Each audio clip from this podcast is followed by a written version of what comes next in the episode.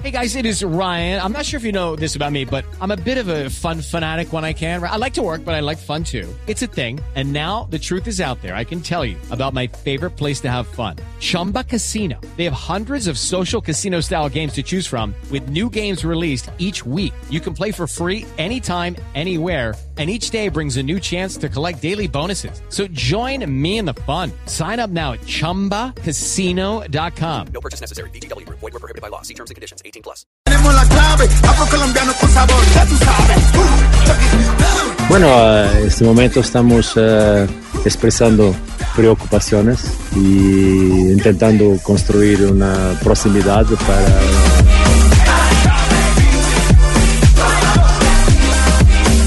con mucho cariño, yo estoy muy grato, estoy sintiendo un cariño muy grande, entonces eso me da solamente más responsabilidad.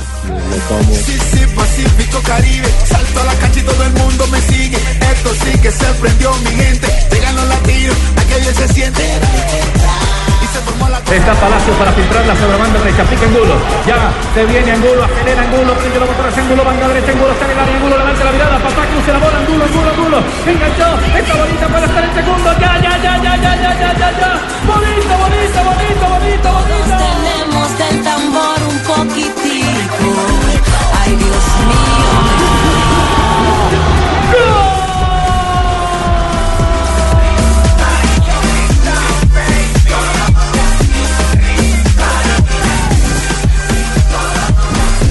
Dos de la tarde, seis minutos. Bienvenidos, señoras y señores. Estamos originando Blog Deportivo, como siempre, hoy jueves, con eh, los ecos de la presentación del cuerpo técnico del seleccionado colombiano de fútbol que se ha realizado en las últimas horas. Carlos Queiroz presentó la plantilla de asistentes con los que estará trabajando el proyecto del campeonato de Copa América, que es el primer reto que tiene el fútbol colombiano. Y por supuesto, después la preparación del equipo que estará eh, buscando cupo al Campeonato Mundial de Qatar 2022. Los estamos saludando con una parte de, de los eh, muchachos en Bogotá, otra parte estamos aquí en Buenos Aires, Argentina, porque mañana tenemos una cita que vamos a anticiparles a ustedes. Eh, Juan Fernando Quintero nos ha permitido el que accedamos a su intimidad.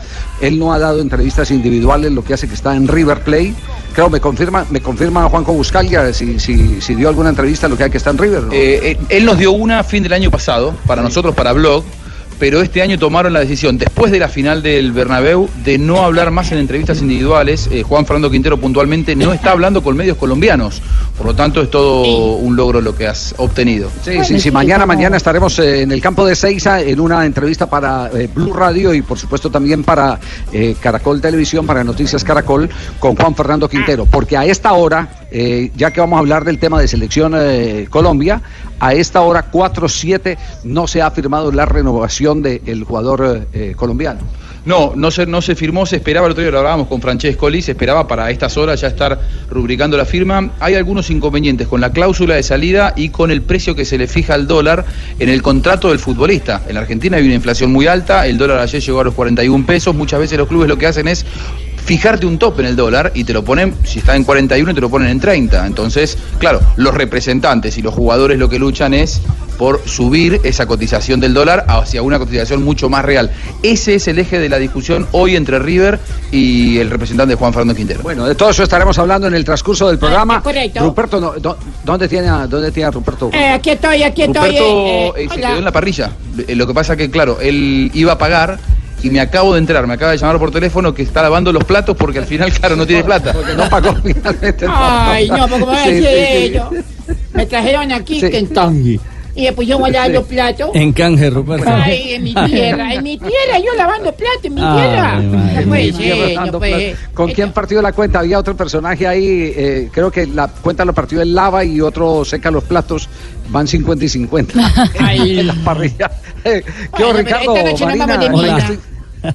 Sí, sí, sí, ¿cómo vamos? Tengo una gestión. Objeción. ¿Tiene que pingo? ¿Objeción? Bueno, esa joda. Ah, objeción, objeción. ¿Y eso?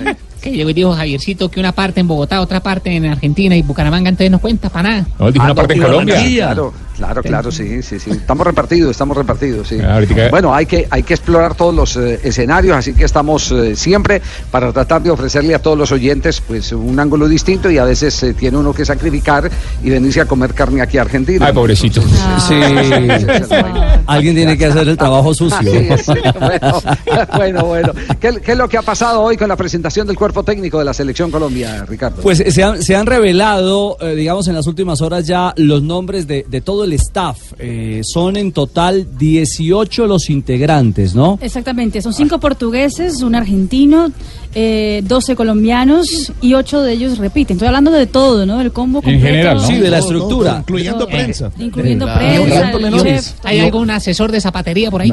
No, pero hay uno de Rastastas.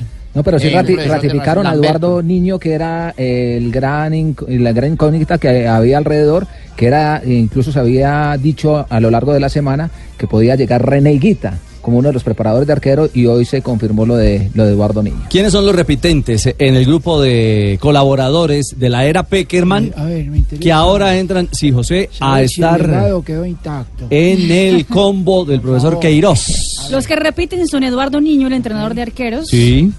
Eh, repite también ah, Iván Cárdenas, analista de videos de la Selección Eh, Colombia.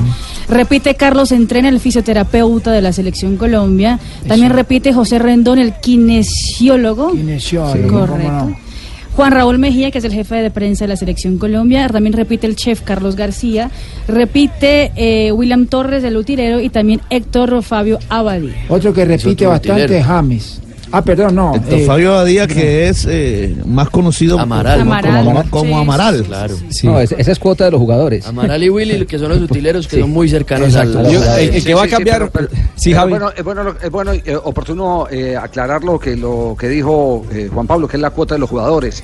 Pero resulta que Amaral antes le pagaban eran los jugadores. Los jugadores hacían De, de sus natilleras o, o Una pozo, vaca. Como, como se pueda llamar exactamente, una vaca y, y- y de ahí le pagaban a Amaral. Ahora, por lo que veo, eh, lo han metido en la lista de funcionarios ya oficiales de la Federación Colombiana de Fútbol. nómina. No vemos el peluquero por ningún lado. No, Amaral, no ama-. Amaral. Amaral, Amaral con la máquina. Cumple esa función. Bueno, y, y- y la pregunta, la pregunta Javier es por cuánto responde el técnico en la parte económica, o sea, cuántos tiene que pagar el técnico de acuerdo al, al los arreglo general que él a hizo, los, ¿no? A los cinco portugueses y al argentino, que es eh, su que él trajo. Sí, sí. Sí, Ay, sí, ay, sí. Los ¿quiénes nuevos son los, los seis? los nuevos los paga él, los nuevos los paga él. ¿Y a mí quién me paga? Está incluido, está incluido dentro de los 3 millones libres eh, que le debe pagar la Federación Colombiana de Fútbol. Claro, y a propósito, ¿quiénes son los nuevos, Marina? Las caras nuevas que se suman a este grupo. Mira, el portugués, bueno, portugués no, él realmente nació en Cabo Verde, en África, Oceano Cruz, el asistente técnico principal que tendrá el técnico Carlos Queiroz. Eh, también se suma a esta lista eh, de Eh, me dijeron nuevos- que un, un tsunami de sabiduría, señor. ¿Sí? ¿Le dijeron eso? Océano, ah. Océano Cruz. Micael Moreira, que es el fisioterapeuta.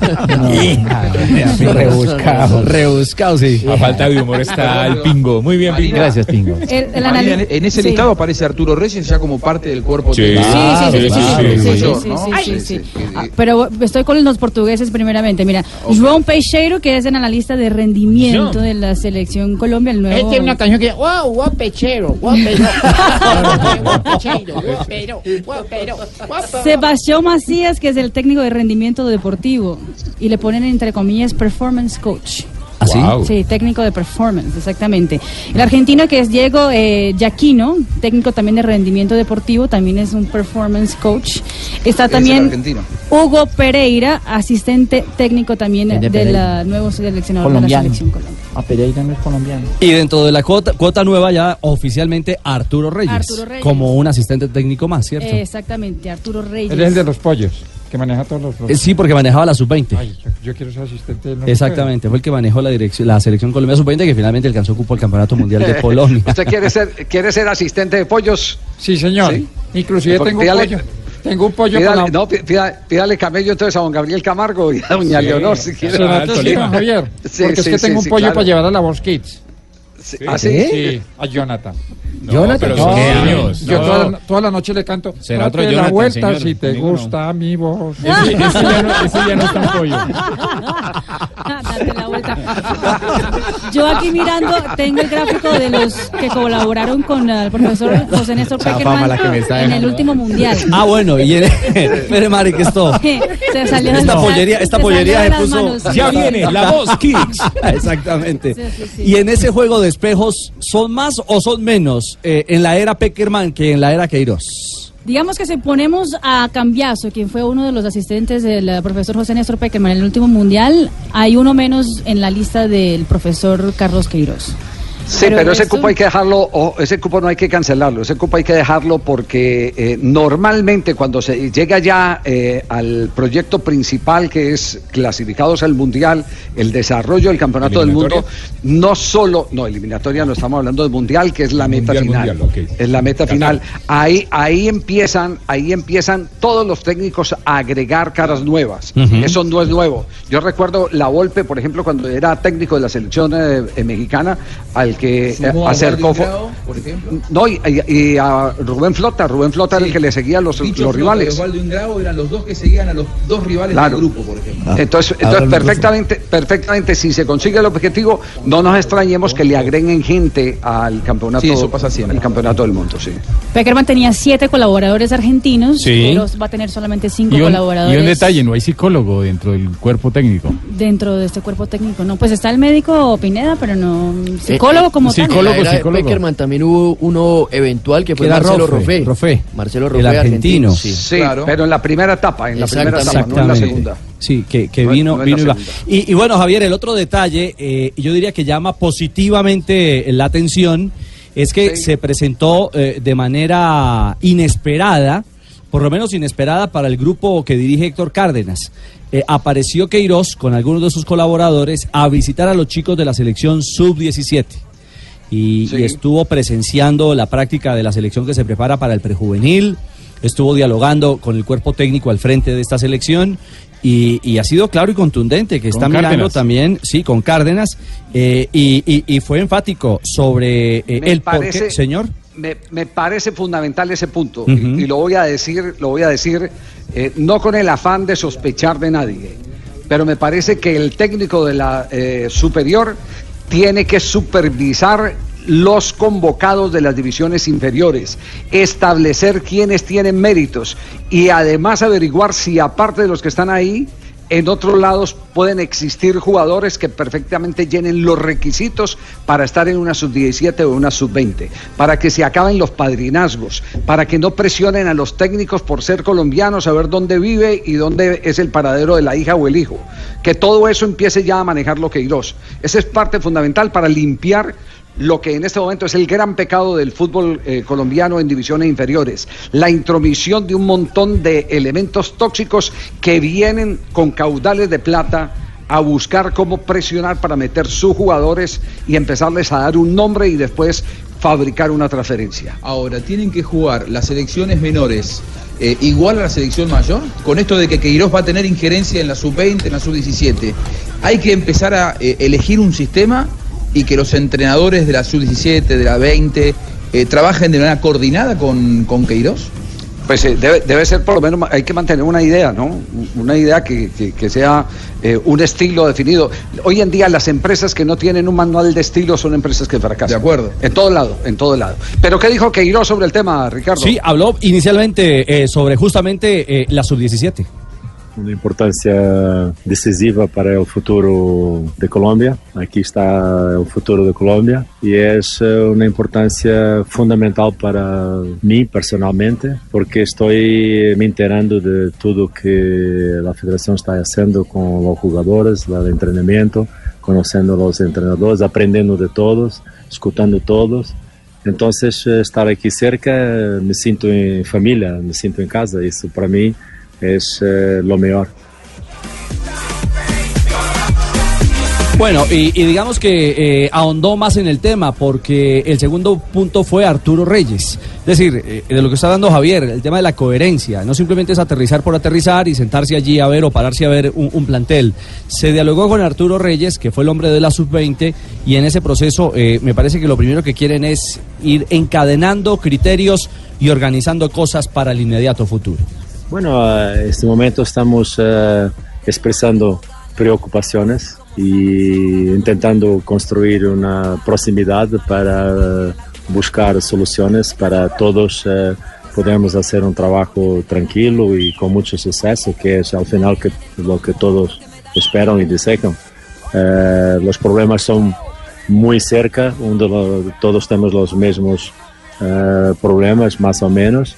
Entonces eh, estamos eh, buscando soluciones para hacer un traba- trabajo integrado, un trabajo colectivo, armonioso y construir una familia desde los niños hasta la, la equipa de mayores.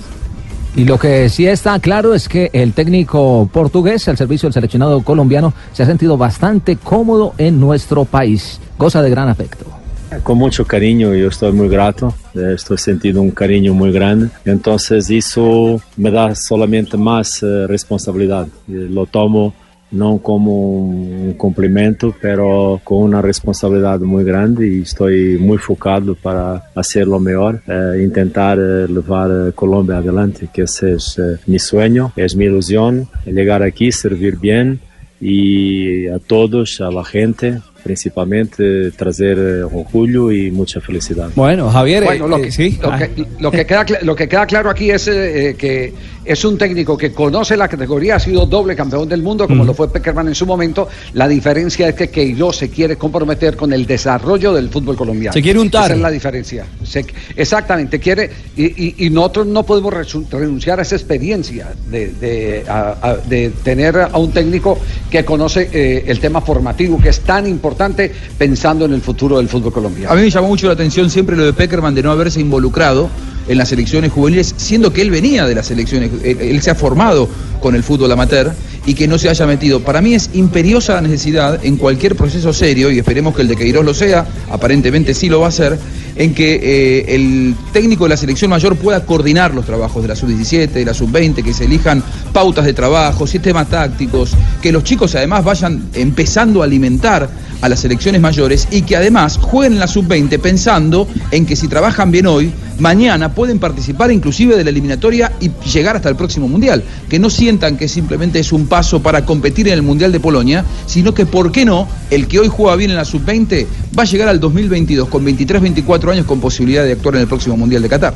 Rey, si esto suena bueno, así como se está planteando. No, suena bueno y, y yo creo que hay un concepto inicial y es el de la coherencia, porque él lo planteó en la conferencia de prensa y dijo, yo quiero eh, estar en, en alianza, en unión con las selecciones sub-17, con las otras categorías, ir conociendo, ir enrutando. Y precisamente para hablar un poco de eso, Javier, a esta hora nos acompaña eh, Héctor Cárdenas, el hoy técnico de la Selección Colombia Sub-17. Profe Cárdenas, buenas tardes, bienvenido a Blog Deportivo. Hola, un gusto estar con ustedes. Placer atenderles. Lo, lo primero, ¿qué sensación le dejó Queiroz? ¿Cuál es el concepto inicial? ¿Qué sabor de boca le dejó ese primer encuentro con el nuevo técnico de Colombia, de la selección absoluta? Bueno, de antemano, eh, pues sorprendidos primero por la sencillez, eh, por la manera como se dirigió inicialmente a todo el cuerpo técnico, al grupo de, jugadores y después el espacio de tiempo que hemos tenido para, para interactuar frente a ideas que, que nosotros venimos desarrollando y que a nivel de federación queremos que empezar a unificar. Eh, ha sido motivo de, satisfacción eso, de poder intercambiar esas ideas que el profe realmente vea de lo que se ha venido adelantando en la federación y de, también de ponernos a disposición de él, ¿no? Porque esa es la idea de todos pues, eh, para una de las factores en los cuales él nos puede aportar muchísimo con todo ese conocimiento y todo el cuerpo técnico. Eh, profesor Cárdenas, es decir, lo primero que hizo eh, Queiroz fue presentarse, conocerse eh, entre ustedes, pero todavía no ha dictado un, eh, un, eh, un, modelo que él quiera que se pretenda seguir desde las divisiones inferiores para ir haciendo secuencia hasta llegar a las mayores. No, realmente formalmente no lo hemos hecho, intercambiamos unas un momento de la conversación que sostuvimos con él frente a las algunas de las ideas que ellos tienen y también de, lo que realmente hoy cuenta la federación en el caso de Arturo con su categoría y, y Héctor Cárdenas con la sub-17 porque también nosotros hemos venido trabajando en eso. Eh, creo que es hora que realmente la, la federación una una parte metodológica y existe una base de datos de lo que se hace acá, porque hoy nosotros como empleados de la federación eh, estamos orgullosos de estar, pero en algún momento se tendrá que, que dar el paso al costado, habrá la posibilidad de que lleguen otros entrenadores también y se debe dejar una información para darle continuidad. Perfecto, eh, profesor Cárdenas, pues un abrazo. eh, ya tiene fechas confirmadas para. Le han ido corriendo el sudamericano, ¿no? El sub-17. Ay, de verdad que eso ha sido una... Todos los días nos levantamos pensando en, en dónde vamos a jugar, dónde Sí. vamos a competir y si nos van a modificar. Ayer nada más nos hicieron un comentario que nuevamente modifican no la fecha, pero sí la sede donde va a desarrollar. Van a ser mayores de edad y no Ya, ya- ya no es en Lima, ahora parece que va a ser en Paraguay. Sí, vamos a ver. eh, Así es, así es. Aló, Héctor Fabio, te habla Faustino. Eh, cuando quieras de pronto una charla motivacional con los pelados de cómo comportarse, eh, cómo llevar una ¿Cómo llevar sería? uno ¿Cómo bien, sería? como ir ¿Cómo sería? ascendiendo. Entonces me llamas y yo voy con mucho gusto. Una, una introducción. ah. Por favor. Profe Cárdenas, eh, un abrazo y que haya éxito en este proceso sub-17. Bueno, muy amable, muchas gracias a ustedes por, por esta invitación y por siempre estar atento a la labor que venimos desarrollando todo el cuerpo técnico y los jugadores en, en la selección. Muy bien, ahí está el, el, el, el- el técnico de la sub-17. Aquí me estoy imaginando, eh, ¿cómo diría? Una charla de verdad, frente parado, frente al grupo de Faustino Asprilla. A ver, Tito, ¿Qué- a ver, a qué- ver, a ver. ¿qué, qué les podría decir Faustino Asprilla a los, a los muchachos que apenas están empezando carrera? Bueno, primero que todo, bienvenidos a la clase. ¿Cómo están? Bien. ¿Se están portando bien? Sí, señor. Bueno, entonces vamos a empezar lo que llamamos nosotros el toque, toque. Lo más importante en la cancha. El toque. ¿Ah? ¿Qué es más importante en la cancha? El toque, El toque, toque. No, por responder parranda de pichu, pichurria. no vale para nada. No, ¿sabe espérate, qué? Más bien vamos a comercial, No, te dejo, no, te dejo. Ayer que me acaban de llamar y es que se robaron a Lagrimón. Oiga, sí, se le robaron el toro, Que me robaron un toro. Hasta Se luego, que robaron- me voy a arreglar un problema. El toro de la finca y unas vacas. Reproductor, sí, se, se le robaron un toro al, al Tino, no, no, puede ser. la finca Santino. mascota, Ahora me va a tocar la tarea. El consentido de la finca, lagrimón. Por fin le va a tocar trabajar al Tino. Toca Vamos, corte Claro que a mí, a mí estamos la en- novia sí. también me dicen lagrimón. ¿Es sentimental o qué? Oh, Vamos a corte Sí, comercial antes mejor. de que nos censuren el programa. Sí, sí, sí. 2.27, ya volvemos.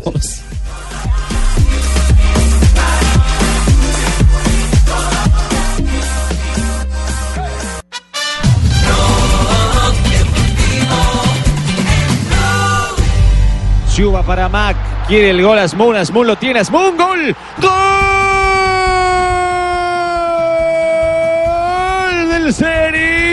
El iraní Asmun. Encontró un regalo de Topal que no pudo controlarla bien. 2.34, regresamos a Liga Europa. A esta hora hay gol para el Ceni del equipo donde está Wilmar Barrios. Exactamente, en la arena de San Petersburgo a esta hora el CEN está ganando 3 por 1 frente al Fenerbahce. Wilmer Barrios titular eh, tiene calificación de 6.5 de whoscored.com. Porque En ese momento el ah, Azmoun es el hombre figura del partido, el iraní que ha hecho doblete para la clasificación parcial del CEN en la El siguiente. Fenerbahce, muy buen equipo. No, Fenerbahce. Ah, ¿Cómo? ¿Cómo? Fenerbahce. Fenerbahce. ¿Y usted cómo dijo? ¿Qué entendió? Fenerbahce. No, no, no, no, no, nadie dijo eso. Fenerbahce es el equipo de Ricardo. Sí, exactamente. Eh, decía Javier.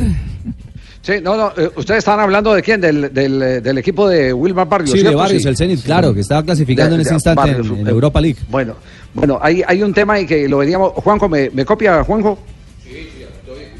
Nosotros A ver, no, nosotros no. Ayúdame a lavar los platos. Ah, ah, está- ya está lavando los platos. A ver, Juanjo, intentemos otra vez con Juanjo. ¿Me copia, Juanjo? Sí, acá estoy, acá estoy, por supuesto, Javi. Ah, bueno, bueno, comiendo. Ruperto sigue lavando los platos. Ruperto sigue lavando los Ya platos. sabemos quién los va a jecar.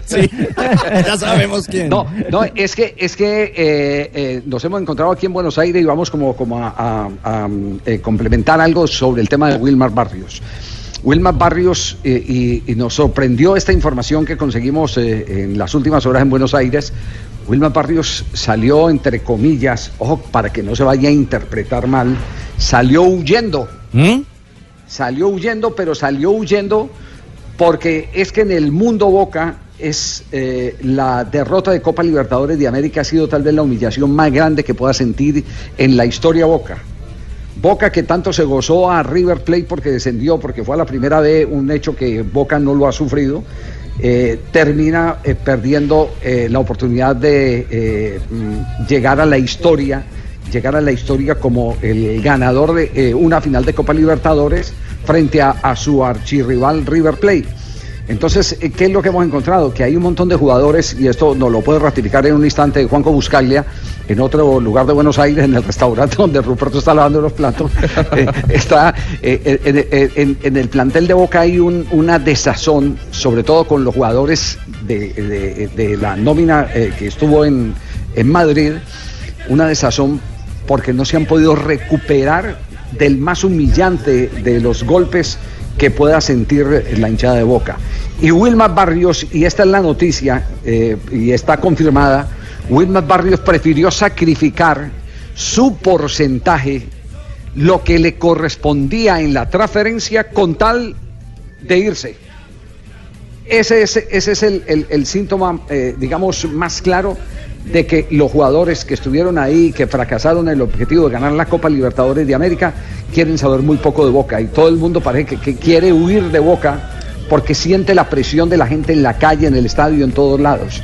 Wilmar Barrios renunció a dos millones de euros que le correspondían por la transferencia, con tal de irse.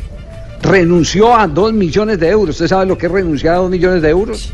Es, eh, renunciar a con, una tal de, cantidad- con- claro. con tal de irse. Es una demostración, Javi, de lo que está pasando hoy por hoy en Boca. Eh, yo lo contaba hace un par de semanas cuando aquí en Buenos Aires comenzó a correr el rumor eh, de que Wilmar Barrios se había hecho echar en la final. ¿Se acuerdan que lo contábamos en la final del 9 de diciembre cuando lo echan a Wilmar Barrios? Eh, primero decían que él había venido pidiendo el cambio y que como Guillermo no lo contentó y no le dio la posibilidad de ser sustituido, él se hizo echar. Una versión absolutamente infundada, incomprobable y además Sí. falsa. Además falsa. Mala leche. Eh, bueno, dentro de, de- de todo eso, yo creo que hubo una gran operación de parte de algún dirigente que quedó herido, algún dirigente de Boca que quedó heri- herido con esta decisión de Wilmar Barrios de irse a como dé lugar de Boca.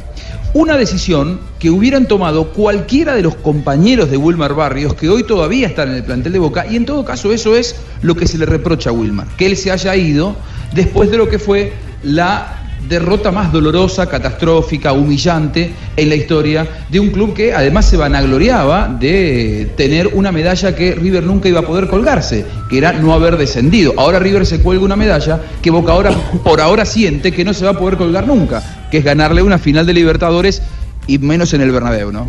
Difícilmente se, se va, se va a presentar. Eh, general, general Palomino. Sí, señor, aquí Gener- estoy, Dios y Sí. patria. ¿Apareció Lagrimón el toro de Faustino o no? Estamos en las investigaciones, don Javier, ya tenemos Ah. tres anillos de seguridad investigando a ver qué pasó con Sí. lindo ejemplar. Ajá. Sí, señor. Perfecto. Porque está el dueño del ejemplar en línea, Ricardo, ¿no? Sí, eh, está lagrimeando el dueño del lagrimón. Eh, ¿Qué hubo, Fausto? Eh, ¿Apareció o no apareció lagrimón? Hola, muy buenas tardes, un saludo para usted, Javi, para todos mis compañeros y todos los oyentes. No, no ha aparecido, pero, pero les tocó ese, ese tema que ustedes están tocando de Wilmar Barrios, me lo contaron a mí también. Ah, bueno. Res- y resulta que a él no lo no, o sea, Wilmar Barrios son los compañeros, los compañeros de él, los que, los que hicieron la vida imposible por haber hecho, por haber se hecho expulsar en la final en el partido con River, por lo que contó eh, por lo que acaba de contar. Juanjo. Sí, Juanjo, perdón. Eh, acaban de contar que Wilmar, sí, él, le dijo al entrenador en repetidas ocasiones que lo sacara, pero no que lo sacara porque estaba lesionado, que porque estaba muy cansado, que no podía correr más. Y ahí los compañeros, le de los compañeros porque yo no he visto jugador que, por lo menos no jugué 20 años y nunca pedí la mano que me sacaran porque estaba cansado. Imagina un partido de eso. También me tenían que sacar era botando sangre. Votando La sangre. única forma. Bueno, mira, ahí se... Eh, eh, Es, de- es decir, que esas críticas, eh, Fausto, Fausto, esas críticas al interior del plantel se las ganó el propio Wilmar Barrios por sacar la mano eh, pidiendo el cambio. Sí, se la ganó él solito. Entonces, cuando pasa eso, pero no creo que se haya hecho expresar por eso, porque la expulsión fue lo más injusta. Hay dos jugadas que, bueno, el penalti que no le pitan a River, que es un penalti antes del gol de Barrios, un penalazo.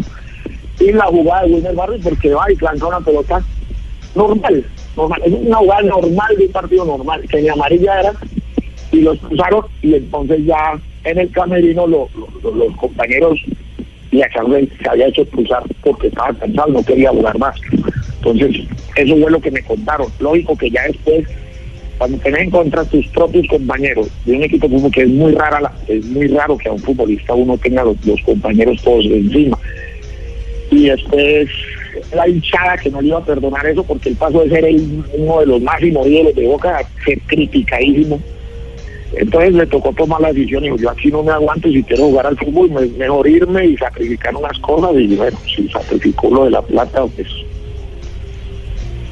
no sé. Pero esa, esa plata no la va a sentir ahora, lo va a sentir es cuando le roben al lagrimón si alcanza a comprar un lagrimón después. ¿o no? Claro, ay, ahí donde uno empieza, ahí le hace hueco a uno.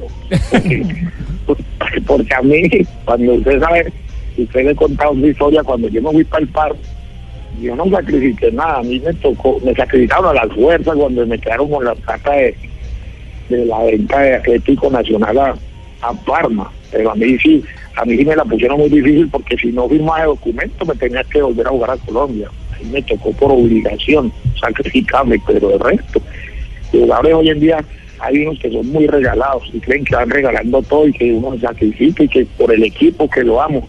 Nada, pues, que lleguen a 40 No, pero, pero, pero no se arrepienta, no se arrepienta de esa plata porque usted terminó poniendo alcalde de Medellín con esa plata o no. Sí, pero es que el problema es que el alcalde fue él, no yo.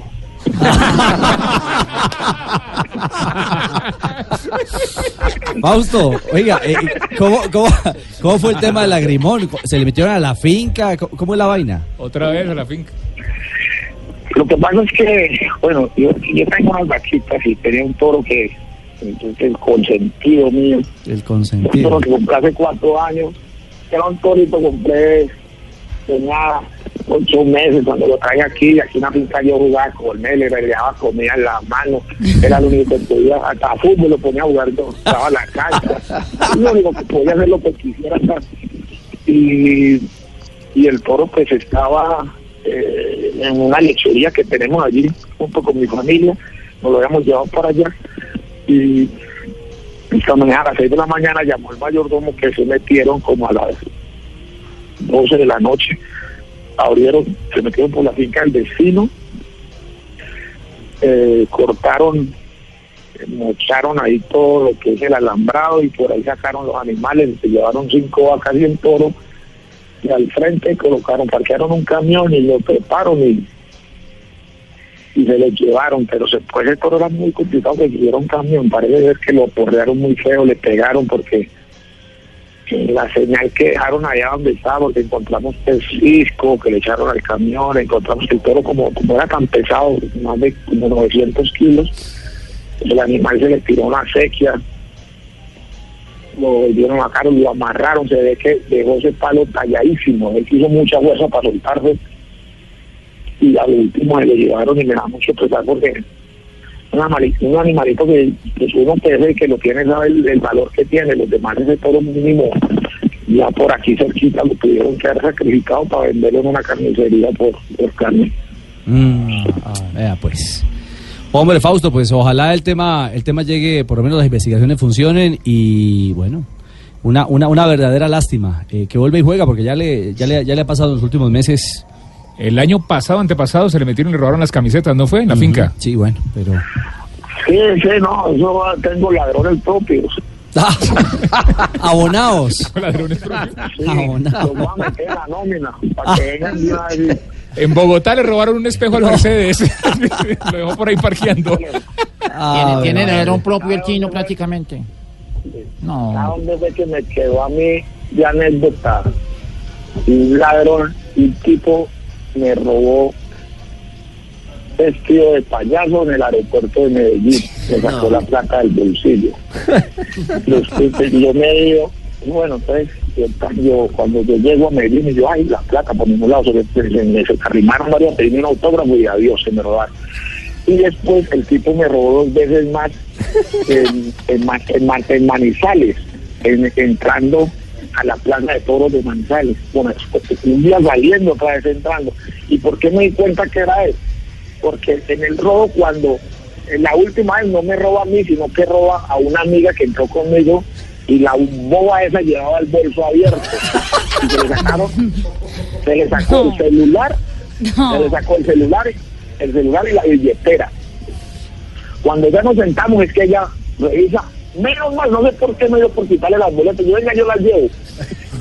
las entradas de, de la, de la Plaza de Toros. Y, y entonces cuando ya ella en- en- adentro se pone a llorar que, no, que se le habían sacado el celular, yo venga, yo llamo a ver, y llamé y el, y el tipo me contesta. Y yo, ¿qué hubo?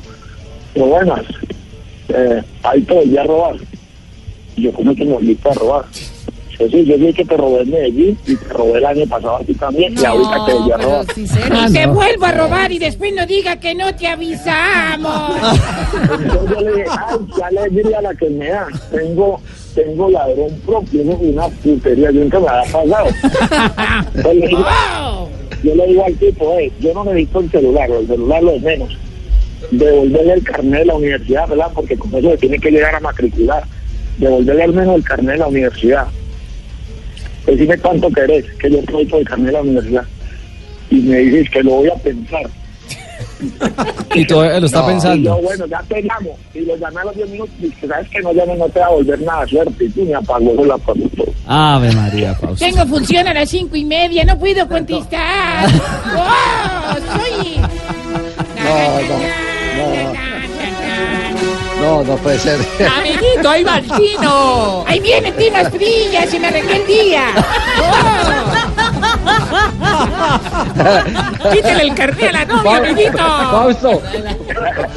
Oiga, Fausto, ¿cuándo, ¿cuándo va a ser un programa solo de anécdotas? ¿Ah? Cuando No, me dice, yo estoy disponible ayer. Ah, bueno, por- porque este sí tiene historia para contar. No, no, no, no, no. Todo, es una caja de música, Faustino Asprilla. Eh, ¿Con quién va a reemplazar el reproductor, eh, eh, Fausto? No, pues ya me toca a mí meterme a un potrero. ¿Qué más voy a hacer?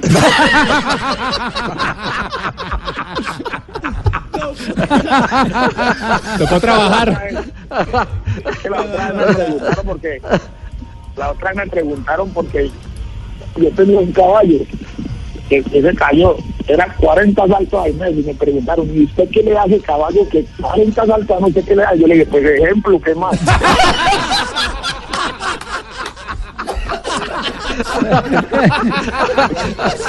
No, no, no, no. Tino, tienes que venir. No, no, No, no, no, no, no, genial. Fausto, un abrazo, muchas gracias por, por haber aceptado No, esta invitación. No, no, gracias, gracias a todos por estar pendientes y saludos a Juanjo, hombre, que Juanjo volvió a llamar, es un argentino muy tacaño para hacer una llamada. Sí, sí, sí. Acá estoy, acá estoy, Tiro. Seguro, Te, te esperamos para comer un asado por acá, Lo Tiro. tienen secando platos. Sí, yo lo invité del mundial para allá por la finca mía y no sé si es que no le dieron permiso qué, pero no. no. Siempre estoy dispuesto. Vos me decís, vos ponés la fecha y yo voy, Tiro. Invito a la fase 2 que ¿Usted ahí se va. ¿Se acuerda la cara de, usted se acuerda la cara del doctor Gallego cuando le sacaron a cuenta de Sí, sí, sí, sí, sí, sí. No me, va- no me van a robar si voy para allá, ¿no? El Tino se levanta de la mesa y dice, vamos al baño, Juan Pablo. Y se paró y se fue. Pagó solo el jefe. No, que a lo solo atenta era muy grande y para lo que me pagó fuera el mundial, no, ahí se me dio la plata. De quejarse, hombre. No me hagas quedar mal país.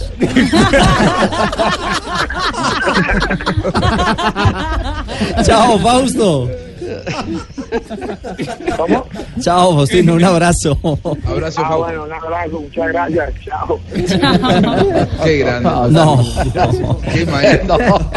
Por ¿Qué favor. tal, ¿Qué tal es, es que, que- que le roban el caballo de los 40 saltos? Que no, ¿qué es lo que le da ese caballo de 40 saltos? Dice, Ejemplo. No, no, no, no, no. Magistral el Tino, ¿ah? Qué genio, Ave María. Bueno, otro corte comercial, nos vamos, ¿sí? Sí, eh, nos vamos, pero nos vamos con noticia porque acaba de avanzar el equipo de Wilmar Barrios en la Liga Europa. Exactamente, terminó ¿Ah, el sí? compromiso 3 por 1, ganó el Zenit de San Petersburgo frente al Fenerbahce y la serie quedó 3 a 2. Con el resultado, el eh, Zenit pasa a la siguiente ronda, que son los octavos de final ya de la Liga Europa. Y ojo que fue Salvador Rafael en la última acción del partido. Wilmar Barrios fue determinante. Sí, faltando un minuto eh, vino un contraataque y en doble oportunidad el jugador colombiano rechazó. En la primera le pegan las piernas y en la segunda va en un quite abajo y salva porque la pelota iba para el palo de la mano derecha en un remate muy fuerte que podía entrar a gol. Perfecto, 2.51, clasificó también el Villarreal de Vaca. De Vaca que no estuvo hoy ni siquiera entre los convocados, pero empató 1-1 con el Sporting de Lisboa que tuvo a Cristian Borja y clasificaron los españoles por un global de 2 a 1. Y el Napoli con Ospina en el banco eh, ganó 2 a 0 al Zurich y también avanzan en la Liga Euro. Otro que avanzó también fue el Arsenal, que le consiguió remontar el resultado que tenía en contra del partido de ida 3 por 0 frente al Bate y también está en la siguiente ronda de la Liga Europa. 2.52, avanzamos en Blog Deportivo. Estamos en el único show deportivo de la radio. Una pregunta, ¿les gusta el fútbol? Sí.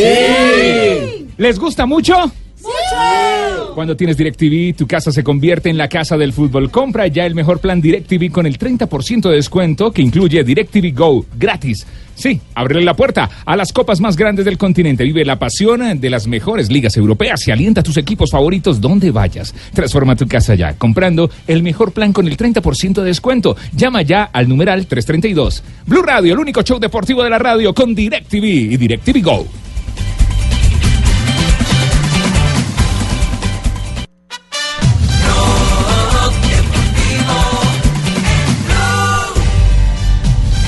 2.56, estamos en Blog eh, Deportivo. Rafa, la pregunta para nuestros La oyentes. pregunta para nuestros oyentes es Eh, sí, eh, ¿Cuál es la pregunta? eh, Rafa? En este momento, hable usted. Claro, Zanahoria. Cójame el pito. Bueno, es una pregunta muy fuerza actual. A propósito de lo que sucedió ayer en Champions con la celebración de Diego Simeone, entonces está la pregunta del día. Según el código de disciplina de FIFA, que es el mismo que, que aplica para, para UEFA, ¿no? Porque ellos tienen que guardar esos parámetros las diferentes confederaciones. ¿Para cuántas fechas de sanción dan los gestos obscenos de Simeone ayer en la celebración del gol? Recordémosle a los oyentes qué fue lo que pasó con Simeone. Sí, hubo la anotación, el triunfo del equipo Atlético de Madrid y él se voltea hacia la tribuna principal haciendo unos gestos obscenos eh, a- como cogiéndose Tomándose los los- testículos, sí, tomando los los, genitales. Hay que los decirlo bien, cogiéndose la pelota. Eso, No, algo así, sí, así. Exactamente. Entonces, ¿para cuántas fechas creen ustedes que les le puede dar para de sanción? Seis fechas es la primera opción, cuatro la segunda, una fecha nada más, o la última, dos fechas. ¿Sabe, Rafa, a propósito de su pregunta, Simeone se refirió a ese acto obsceno eh, contra la tribuna eh, o en la tribuna del Wanda Metropolitano. El gesto y la verdad que lo sentí. Porque poner a Costa y poner a Coque después de un mes y medio, un mes que no jugaban, había que tener huevos. Y, y los puse y salió bien. Pero puede que le salga mal.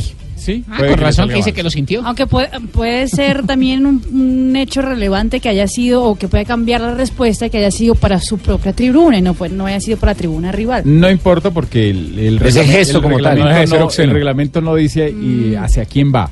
Simplemente el. Y a el Cristiano acción. no lo pueden también sancionar por la por la manito. Sí, pero es, pero es más interpretación. Pero, es de- que él se vio más lindo. Porque Porque es atenuante por- que sea contra la tribuna contraria que Total, con- sí. No, que pero, ante pero el- ante el- Simeone, sí, pero, pero porque ante, el, ante la acción no, simplemente es eh, un gesto obsceno que lo, se califica y se tipifica como una sanción. Bueno, ya han, eh, ya han votado en, eh, en nuestra página con Sí. la pregunta de, de Rafa. Recordamos la pregunta de Rafa en Cógeme el pito. Según el código de disciplina de FIFA, ¿para cuántas fechas de sanción dan los gestos obscenos de Simeone?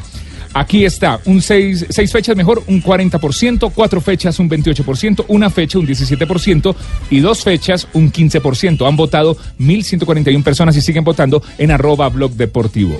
En arroba blog deportivo. 258. Ganó el Junior, Fabito. Es que no joda, ya estamos ya desenguayabando, ya estoy listo. Estamos al tope de la tabla, más bien. Ganó el Junior y ganó bien, jugando un muy buen primer tiempo ante el Deportes Tolima. Mire, eh, hay una cosa que, que es muy interesante con respecto al Junior y es que eh, no importa los jugadores que estén ayer, por ejemplo, Junior tuvo cinco cambios en la formación titular. La idea futbolística se mantiene, el estilo se mantiene. Entonces ese es uno de los puntos a favor eh, de este equipo que dirige Luis Fernando Suárez. Y además ingresan jugadores que venían eh, con una para larga y, juegan como, como si estuvieran en ritmo de competencia. Lo de Enrique Serge en el partido ante eh, Águilas de Río Negro fue muy bueno. Ayer volvió a ratificar eh, el buen partido, eh, jugando un buen partido. Matías Fernández en apenas su segundo partido mostró las condiciones que tiene, hace jugar a todos los que están alrededores. Recuerden que eh, Menotti hablaba de las pequeñas sociedades, pues ayer en el primer tiempo sobre todo surgió una pequeña sociedad en Junior que era Matías Fernández y Víctor Cantillo. Lo de Víctor Cantillo sí, en palabras eh, muy grandes, el mejor jugador del partido. Este jugador está pidiendo selección Colombia sin duda alguna. Pero bien lo de Junior, que ya está al tope de la tabla con 13 puntos, solo lo supera el Cúcuta Deportivo por un gol en el gol diferencia. Bueno, habló el profe Suárez justamente de lo que fue el partido frente a este Deportes Tolima. Bravo, así lo esperábamos, porque era un rival pues, muy fuerte, muy duro, con mucha velocidad, muy potente. Creo que todavía valoro mucho más el triunfo por eso, porque se hace en calidad de visita ante un equipo que tiene muy buenos jugadores. Pues, o sea que me parece que es un muy buen triunfo. Es un partido donde creo que hay que valorar muchas cosas, la actitud, la, la propuesta futbolística de mucha parte del encuentro, después el buen manejo que se tuvo con el resultado. En fin, yo creo que eh, son muchas más las cosas positivas que negativas en este partido. Eh, Rafa, hubo una pena máxima apenas arrancando el partido. ¿Acertó o no el central? Sí, Andrés Rojas, a los dos minutos, una falta del arquero del Deportes Tolima sobre Inestrosa. Es una jugada de Mon- donde Montero sale tarde y termina llevándose al jugador atacante del Atlético Junior. No es tarjeta roja como muchos pedían, es solamente tarjeta amarilla. ¿Se convertiría en porque- que doble castigo, Rafa, o por Sí, qué no es porque, roja? porque ya, ya el triple castigo, recordémoslo, que ya lo eliminaron para cuando el jugador, Eso, el triple en este caso el arquero Montero, va a disputar la pelota, llega tarde y termina cometiendo la infracción. ¿Sabe qué fue lo bueno? Que Montero lo aceptó y no se puso a discutir. No, Dijo, no, no, yo estoy asustado, bien. yo Yo que estoy asustado porque nos están haciendo goles de camerino. Ya estamos en cabino diciendo uno empezando y ahorita nos meten este a los dos ¿Está minutos. preocupado, profe Gamero? Estoy asustado, no preocupado, no Ah, no, asustado. Y yo cuando estoy asustado Peor. me pongo crespo. Sí, no, no, no. Siempre está permanente. Se me pone pelo así, así, así. Eh, como el Albornoz, lo sacaron para la segunda está parte, no tuvo un buen partido. Marco Pérez tampoco tuvo buen juego. El que sí está volando, lamentablemente, que se ve muy solo en el Deportes Tolima, es el Cariaco González. El, el venezolano. el venezolano, qué jugador. Y entró, y entró muy bien Campas en el segundo tiempo. Ah, y sí. Mike Capaz ingresó en, en- precisamente Hamilton. porque sí, Hamilton, eh, eh, Hamilton, el sobrino, sí. La tabla. Sí. Lidera el Cúcuta Deportivo con 13 Yo me lo puntos. Escolta el Junior de Barranquilla con eh, más 5, eh, 13 También puntos. con 13 también. puntos. Sí, Sí, sí, señor. tranquilo, no Millonarios preocupe. en la Sí. casilla número Uno 3. puede tener 13 y el otro también con puede tener 12, 13. Sí, la diferencia de goles. Ahí está la también puede diferencia. tener 13 Por eso digo más 5. Ah, bueno. Muy bien. Eh, la 13 casilla- puntos con más Eh, 5. Claro. 13, Marina, 13. Mientras que Cúcuta, Cúcuta Deportivo tiene 13 más 6. Eh. Bueno, Junior de Barranquilla, ya lo dije, casilla número 2, casilla número 3 para Millonarios con 12 puntos, casilla número 4 para Deportivo Cali con 11 puntos, casilla número 5 es para América de Cali con 10 puntos, Atlético Nacional, casilla número 6 con 9 puntos, Deportes Tolima la 7 con 9 puntos, la casilla número 8 es para el 11 Caldas con 8 puntos, casilla número 9 para la Equidad con 6 puntos, Jaguares de Córdoba está en la casilla número 10 con 6 puntos, Eh, siguen Deportivo Pasto, Unión Magdalena, Alianza Petrolera, Patriotas de Boyacá, Envigado, Río Negro, Santa Fe, Atlético Huila, Atlético Bucaramanga y al final de la tabla, en la casilla número 20 con 2 puntos, Independiente Medellín. El Independiente Medellín. 3 de la tarde, 3 minutos, pausa y continuamos en esta tarde de Blog Deportivo. 5 de la tarde, 8 minutos. Me quedó sonando eso del Tino Asprilla, de que soy el único colombiano que tiene ladrón propio. No vaya a creer, nosotros también, con esta mano de corrupción que hay en el país, tenemos ladrones propios y desde hace más de eh, 50, 100 años. Es cierto. Qué cosa, qué cosa, por Dios. ¡Qué Ah, sabia palabra, amiguito! Oh. Sí, sí, sí, sí, sí. Cinco, y, sigue, y si- y sigue lo mismo. Y el, y el eh, eh, famoso plebiscito de, de anticorrupción, nada de nada, ¿no? Ahí, eh, ahí quedó, ¿no? Nadie dice nada. Ahí quedó, no, qué tristeza. Bueno, pero Una- es una ese, ese tristeza será otro. este país. ¿Verdad? ¿Verdad? Regando plata en bolsa. No se Costalado, ponga- costalado le- de le- tristezas, ¿no? Le, voy a dar una recomendación, no se ponga a bolsonear, ¿oyó? Sí, sí, sí. Bueno, eh, ¿qué pasó con la historia de Independiente Medellín? Que Medellín siempre va a reclamar eh, eh, los eh, puntos por lo del tema de palestinos, y, Ya, ya hizo el denuncio, ¿no? ¿sí? Sí, ya, ya. ya hizo, hizo la denuncia, pero, pero ya se dice en los medios de Paraguay, sobre todo, que no se va a sancionar a, a ninguno de los equipos chilenos por haber eh, inscrito después de tiempo a sus jugadores y que ya, que ya era eh, de alguna manera mm, un intento fallido del Medellín por, por los puntos, que es lo que trató de demandar. Juanjo, ¿qué es lo último que se sabe en Confederación? ¿Usted que mantiene línea abierta con Asunción? Bueno, fueron 21 los clubes que inscribieron tarde a sus futbolistas. 21, muchísimo. Eh, así como el Medellín está estudiando o ha presentado una carta de protesta, también lo hizo, por ejemplo, Defensa y Justicia, que anoche perdió con Botafogo. La información es que la sanción sería solo económica, no deportiva, es decir, no se estudia la posibilidad de eh, dejar fuera de competencia a estos clubes. Están eh, muchos clubes eh, brasileños, chilenos, paraguayos y venezolanos. Básicamente eh, 6 de Libertadores y 15 de Colmebol Sudamericana. Imagínense el impacto que esto tendría en la competencia si a los 21 clubes se los saca de, carrera, no solamente eh, que te faltarían 21 clubes, sino que ya estos equipos ya han eliminado a otros y ya han jugado en la siguiente fase. Es decir, habría que retrotraer la competencia a instancias que ya se han disputado. Por lo tanto, a mí me parece que lo que se va a imponer aquí es una sanción eh, económica para estos clubes. Dentro de estos clubes que serían sancionados económicamente está Palestino, que eliminó al DIM y que anoche, por ejemplo, igualó con Talleres de Córdoba aquí en la Argentina, el equipo de, en donde Dairo Moreno hizo un gol. Que le corta el viaje, Juanjo. Eh, ¿Qué, qué, eh, afinidad tiene con la reclamación eh, que hace Barcelona, que está pidiendo que se repita toda la Copa? El tema de Barcelona es por otro, por, por otro hecho que es el hecho de, del volante colombiano Sebas Sebastián Pérez. Pérez. Eh, Colmebol lo que dijo en su comunicado es que es muy diferente, ¿por qué? Porque lo de Sebastián Pérez en realidad no fue por un problema administrativo, como los casos de estos otros 21 clubes, sino que Sebastián Pérez, esto es lo que dice Colmebol, ¿no? A la hora de ser anotado en la lista de Copa Libertadores por parte de Barcelona de Guayaquil, el jugador todavía pertenecía a Pachuca. Eh, Pachuca es el club anterior a Barcelona de Guayaquil de Sebastián Pérez. ¿Qué dice Barcelona? Aquí tenemos los papeles que el jugador fue dado de alta o fue eh, se recibió el pase internacional el primero de enero, es decir, estaba en condiciones de jugar la competencia. Sin embargo, la Colmebol lo que dice es no está habilitado el jugador cuando se recibe el pase, sino cuando se acepta por parte de la federación local, en este caso la ecuatoriana, el pase internacional. Y eso fue por un problema administrativo, porque Ecuador estaba cambiando las autoridades de la federación cinco días más tarde. Es decir, la Federación Ecuatoriana aceptó el pase por parte de Pachuca recién el 5 de febrero y no el primero cuando lo recibió. Trámite interno, eh, de- entre, trámite entre. Barcelona y la Federación. Claro, trámite Ah, bueno, interno muy distinto. entre Barcelona y Federación. ¿Qué dice Barcelona? Nosotros pasamos el pase correctamente y el problema administrativo es de la Federación Ecuatoriana. Nosotros no tenemos nada que ver y queremos que nos sumen a la lista de estos 21 clubes que serán sancionados económicamente, pero no deportivamente, como sí le pasó a Barcelona, que le dieron por perdido el partido 3 a 0. ¿Y, y cree que Barcelona tenga algu- alguna oportunidad? Por tratarse ya de un solo equipo, ¿no? También ya. Las consecuencias, ellos consideran que fueron, que están siendo discriminados por la Colmebol y irán hasta las últimas consecuencias. Ayer pidieron la nulidad de la Copa Libertadores. eh, Imposible.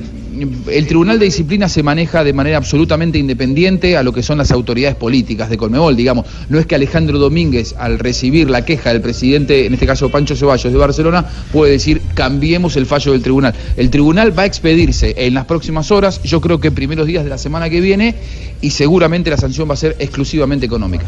Ahí tienen pues el tema, la radiografía. Entre tanto, Independiente Medellín eh, sigue pensando que puede conseguir algo de todo este, de este asunto. Va a, ser, va a ser muy complicado, evidentemente va a ser muy complicado. Muy bien, nos vamos a las frases que han hecho noticia. ¿Les parece, muchachos? Y... Claro que sí, a las 3.13 aquí en Colombia. Ustedes tienen ya 5.13, ¿no? 5.13, sí, aquí estamos. Suéltala, suéltala, suéltala. Las frases que han hecho noticia. Aquí están las frases que hacen noticia. Espero que el VAR nos siga ayudando a ser más justos. Estas palabras tan sabias las dijo Diego Simeone, director atlético del eh, Madrid, del Atlético de Madrid.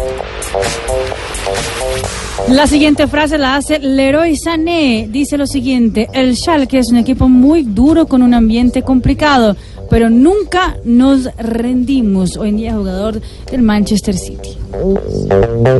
La siguiente frase la diré yo. A, ver, Fausto. sí. Hoy me robaron a mi toro lagrimón, el consentido de mi finca Santino en Tuluá, y cinco vacas más. Espero que la policía y la fiscalía actúen. Muy bien, Fausto. El PSG, el Paris Saint-Germain, es el club de fútbol de más rápido crecimiento en el mundo. Esto lo dijo el vocero de la cadena hotelera Accor, nuevo patrocinador del club francés. Y la siguiente la hace Thiago Silva, jugador eh, brasileño. No me he planteado salir del PSG. Es el equipo en el que muchos quieren estar. Y el jugador holandés de John dice, el Barça es el equipo de mis sueños. Patrocinio al Sky. Tenemos que hacer las cosas bien y no para que acaben en un año, lo dijo Jorge Ovidio González, el presidente de la Federación Colombiana de Ciclismo. Y el presidente de la DiFútbol y vicepresidente de la Federación Colombiana de Fútbol, Álvaro González, dijo lo siguiente, Gabriel Camargo dijo muchas verdades que no se pueden decir. Christopher Froome dijo, estoy decepcionado por perderme el Tour de Emiratos Árabes, pero necesito recuperarme por completo luego del esfuerzo en Colombia. Y mientras Ruperto sigue lavando los platos, aquí en un... Ruperto, lava los platos porque si no, no te vas a ir de ahí, ¿eh? Ya me hablé con el, el dueño, no se puede hacer nada. Voy a dar una frase de Chiquitapia, presidente de AFA. Se saldaron definitivamente las cuentas con todos los técnicos. Cuando asumí, se debía a cuatro cuerpos técnicos diferentes. De Nacional tengo grandes recuerdos. Esto afirmó Magnelli Torres.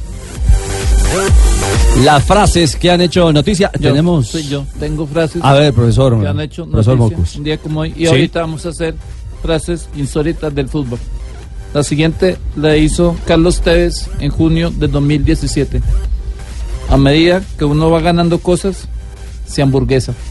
Ah. Gracias. Se hamburguesa. Se hamburguesa, quiso decir. Sí, sí. Eh, ¿Quién fue el que la dijo, eh, doctor Antanas? ¿Quién fue? Carlos Tevez, junio del 2017. Sí, sí, pero tiene muchos competidores. Tengo otra, don Javier.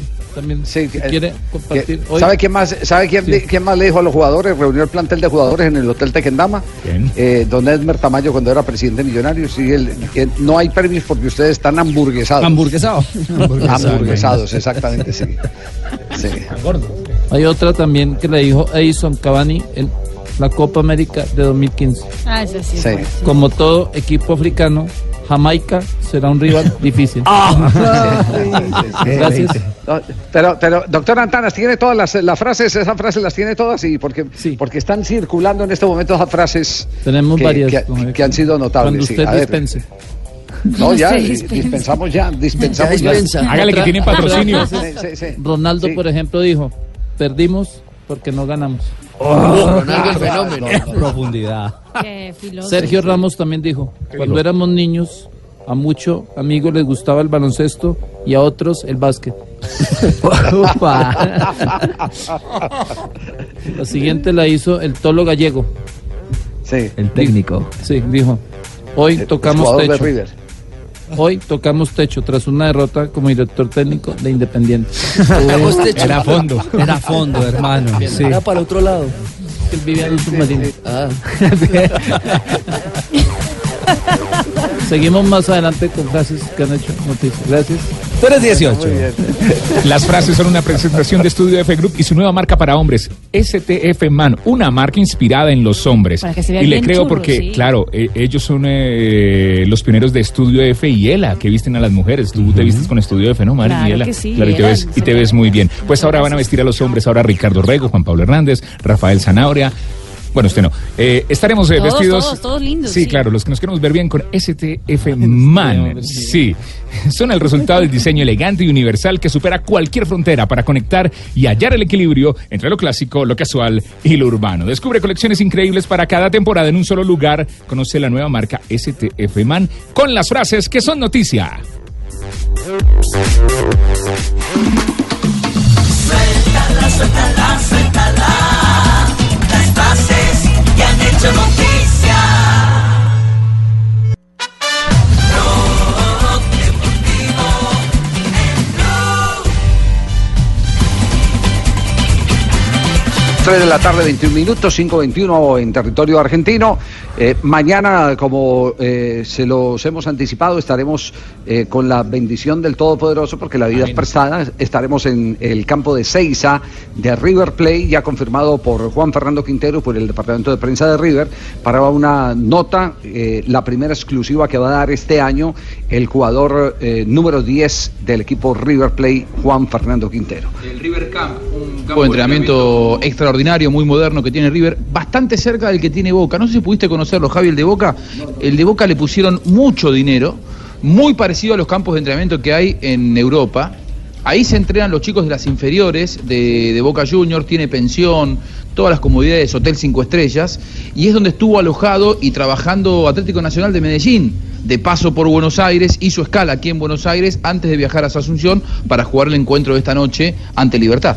Hoy tendremos eh, eh, entonces en escena Atlético Nacional Copa Libertadores frente a Libertad, frente al equipo de Leonel y de Magnelli, ¿no? Así es, Alexander así es. Así es, papito, estamos preparados nosotros eh, mentalmente, papito, eh, de verdad muy consciente de este du- duro encuentro contra un equipo de nuestros arraigos, pero que tenemos que ser muy profesionales, papito. y Se lleva en el corazón, Leo, sí. Así es, papito. Bueno, yo también, yo también me siento un poquito, pues, como está, estar en los dos lados, ¿no? Entonces, vamos a estar y a dar cada uno lo mejor de nosotros, ¿no? Pero no vas de titular. No importa, no importa, pues entonces, entonces me quedo callado, pues, entonces no hablo. ¿Qué ha dicho Leonel Álvarez sobre el partido? Escuchemos eh, las eh, reacciones eh, que se han dado frente a la expectativa de este juego por Copa Libertadores de Atlético Nacional Libertad. Sabemos de que nos toca una serie de 180 minutos muy difícil, compleja, tanto para Nacional como para nosotros. Y esperamos desde luego nosotros ser fuertes, poder resolver nuestro primer partido acá eh, con Nacional y poder tener una ventaja que nos permita eh, ir mucho más tranquilos, aunque uno nunca va a estar tranquilo con equipos que han sido campeones como Nacional en Copa Libertadores, ¿no? Entonces siempre va a ser complejo, difícil, pero eh, ir paso a paso. El balance de Atlético Nacional enfrentando equipos paraguayos en Copa Libertadores en 14 juegos, 7 victorias, 4 empates y 3 derrotas. Bueno, ya enfrentó a Libertad, ¿no? Empató 2 a 2. Sí, señor. Hace cuatro, hace cuatro años, en el, en el 2015. Leo, y hablaste de, de René, ¿no? De Higuita. Eh, René es un gran referente, papito, un hombre de, de mis entrañas. Ujú. Y lo tengo entre, entre lo que es el pectoral y el deltoide. Ganaron Ah, ahí está lo sí, ahí. Ahí está el papito siempre prendido. Tuve la oportunidad de saludarlo, ya me dio las arepitas y todas las trajo de Medellín. Eh, no, nosotros tenemos buena relación de hermandad, de amigos. eh, yo lo amo a él y yo, estoy convencido, estoy seguro que puedo decirlo tranquilamente que es, es lo mismo. Él siente un gran amor, un gran cariño por uno, admiración, respeto, igual yo. Entonces, acá ya una vez cuando comienza el partido, pues todos somos rivales, eh, con mucho profesionalismo. Él va a querer ganar su partido, yo también lo mismo y después mantenemos la misma amistad de honestidad, de transparencia, de profesionalismo, de hermandad. Libertad anuncia la misma nómina que le ganó la serie a Strongest con Martín Silva, Iván Piris, Paulo da Silva, José Canale y Ayrton Cogo en defensa, Sergio Aquino, Blas Cáceres, Antonio Vareiro, Rodrigo Rivero, el goleador Adrián Martínez y Óscar Cardoso en punta nacional, a Cuadrado, a Elibelton Palacios, a Bocanegra con Nicolás Hernández y Daiver Machado por la izquierda, Brian Rovira con Sebastián Gómez, el Indio Ramírez con Gerson Candelo y en punta Vladimir Hernández con Hernán Barcos, que al parecer ya re- se recuperó totalmente del golpe en el eh, juego por liga. Escuchemos al técnico Pablo Autori hablando del compromiso. Yo espero que sea un buen espectáculo. Nosotros tenemos que tener esto claro. No jugamos solamente para nosotros, para el resultado, pero la gente que va al estadio, que le gusta ver buen, buen fútbol. Por lo tanto, nosotros tenemos que tener esta, esto, eh, esta idea clara. ¿no? Eh, Y uno cuando juega bien tiene posibilidad de ganar el partido con, quizá con, con más facilidad. ¿no? A mí no me gusta de ganar por ganar. Mira, esto tú son, es como los juegos artificiales. Brillan y, y se apagan rápidamente. ¿no? A mí me gusta de cosas duraderas, eh, duraderas. Bueno, ahí está, primera frase de Autuori para reseñar como los juegos, los juegos pirotécnicos. ¿no? Defendiendo, defendiendo primero la manera de jugar antes que el resultado. Exactamente. Autori. Está, tiene en la cabeza, tiene en la cabeza metido el cuento y no sé eh, qué tanto, eh, sobre todo las generaciones nuevas eh, puedan estar apegados a eso, porque la- las nuevas generaciones no le interesa sino el triunfo por encima de, de cualquier eh, cualquier cosa. Autori primero está vendiendo la idea de que hay que armar un buen juego, porque evidentemente, y ese es un dicho muy viejo del fútbol, es más fácil llegar a la victoria cuando, cuando estás funcionando bien. Eh, la certeza, la certeza de jugar bien es eh, la proximidad con, con el resultado. Sí, coincido. Ahora, eh, Atlético Nacional se está jugando en esta instancia la posibilidad de entrar al grupo ya directamente.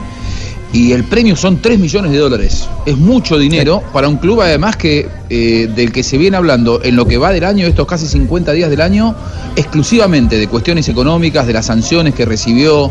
Digo, para Nacional, el presupuesto le cambia sustancialmente si eh, eh, entra en el grupo o si no entra en el grupo. Es decir, creo que en este momento, para esta instancia, es mucho más importante la clasificación, aunque no sea de la manera más eh, ordenada posible o la, o la más estética, pero que se clasifique, porque realmente entrar en el grupo con estos eh, premios que se han multiplicado eh, en el último año, y es, es la venta de un jugador importante, de 3 millones de dólares. Estamos hablando de 3 millones de dólares, estamos hablando cerca de qué, de 9 mil millones de pesos Nueve colombianos. mil, sí.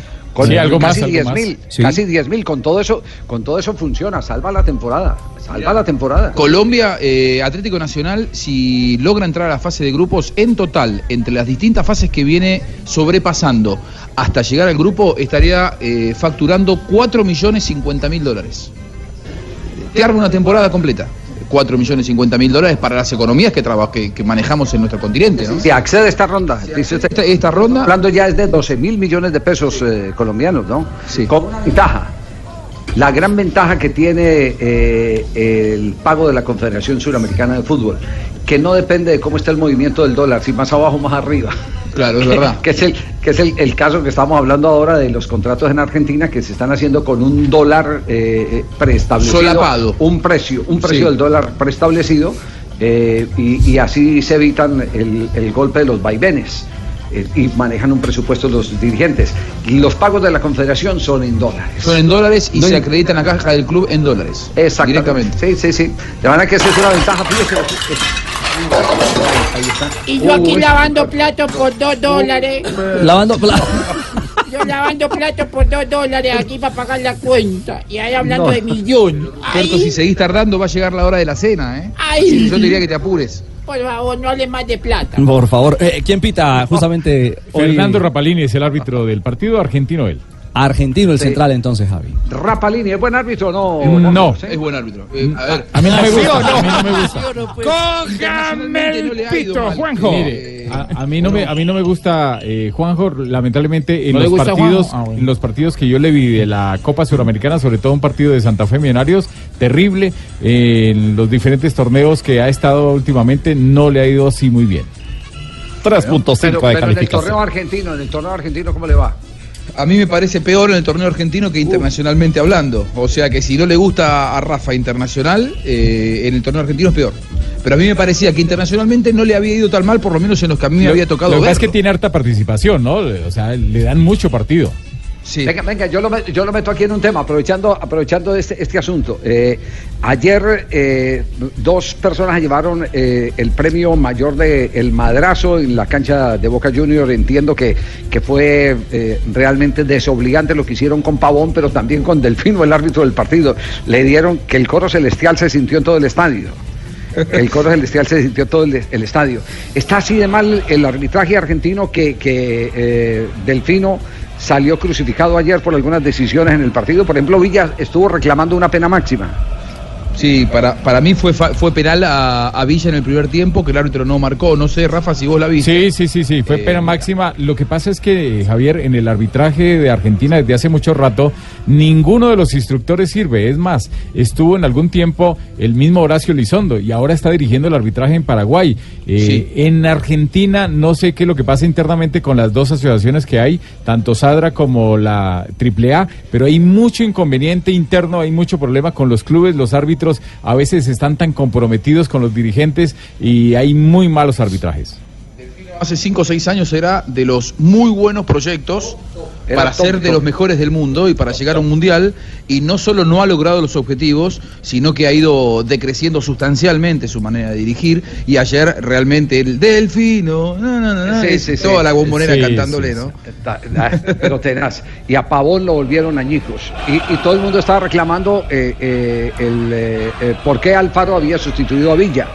Villa tuvo que aclarar, aparte de que Alfaro lo hizo en la rueda de prensa, Villa tuvo que aclarar que estuvo lesionado, que lo golpearon en la jugada del penalti, en la jugada donde se pide pena máxima. A propósito de Villa, aquí está el jugador eh, colombiano que reapareció en la formación titular de Boca en la jornada de ayer de la Superliga Argentina frente a Tucumán. Gracias a Dios por, la oportunidad de volver a jugar y bueno, eh, hicimos todo para, para ganar el partido, pero bueno, se nos, se nos escapó al final. Creo que el árbitro se equivoca. eh, tengo un dolor fuerte en el, en el tobillo y en la parte de abajo donde tengo varios raspones eh, por, por parte del jugador que me pisa y bueno, creo que, que era penalti. ¿Qué autocrítica se puede hacer ante este resultado? Digo, ¿qué, qué fue algo que, que funcionó mal en tu, tu manera de ver? No, hay que levantar la cabeza, esto aquí no se acaba y bueno, eh, creo que Dios eh, nos tiene cosas bonitas para todos, para todos los, nosotros los jugadores y bueno, eh, toca salir adelante de esta situación. ¿Qué, qué puntaje le colocaron a, a Villa, el colombiano de Boca? TNT Sports, uno de los medios argentinos, le puso seis puntos. Fue el mejor de la cancha para ellos al lado de Carlos Tevez Villa, que estuvo 69 minutos en el terreno de juego. Seis puntos entonces le colocaron. Sí, Ustedes, señor. los de Fox, ¿cuántos le colocaron, eh, Juanjo? Para mí, para mí fue el mejor de Boca en el primer tiempo, eh, Sebastián Villa.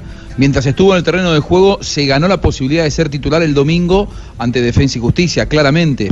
Y de hecho, luego el veredicto de la gente, insultándolo a Pavón, reprobándolo a Pavón, me cuentan que Pavón después cuando se fue al, vestuario se puso a llorar, porque realmente fue muy malo el trato. Vos estuviste en la cancha, Javi. Entonces sí están arrastrando lo, que se ha diagnosticado, que los que perdieron la final frente a River están deshechos y que no aguantan, no están soportando la presión externa, eh, especialmente la, la de los hinchas. El efecto Madrid. Muy bien Villa. Ayer, ayer es Villa que estuvo eh, en aquella final, realmente me parece que lo manejó muy bien. Eh, fue uno de los jugadores que en el primer tiempo, en un Boca que no fue brillante, en los 90 minutos no fue brillante, pero mientras estuvo Villa en la cancha, tenía por la derecha la posibilidad de llegar constantemente hasta el fondo, eh, probar al arco. Creo que lo que le está faltando a Villa es la finalización de las jugadas. Cuando tiene que tirar el centro, por ahí le pega al arco, cuando tiene que pegarle al arco, tira el centro. Ese tipo de... Como la que tuvo, que la chocó contra Luchetti. en, eh, La lectura fina de la finalización de la jugada no la tiene bien Villa, pero sí que fue mucho más punzante que Pavón. Yo creo que si él está bien físicamente, no sería una locura pensar que vuelva a ser titular el próximo domingo. Villa y sobre la selección Colombia, ¿qué?